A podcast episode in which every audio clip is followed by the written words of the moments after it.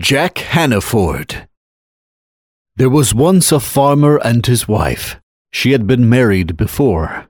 Her first husband had died, and now she was married again. They lived on a remote farm in the west of England, and what a pair of fools they were. Which of them was the most foolish? Listen to the story and decide for yourself. In those days, there also lived an old soldier called Jack Hannaford. His coat was old and he was poor, but nobody thought that Jack Hannaford was stupid. He was sly like a fox. When he left the army, he walked all around the country looking for ways to play his tricks. After he had traveled for some time, he came across the farm belonging to the pair.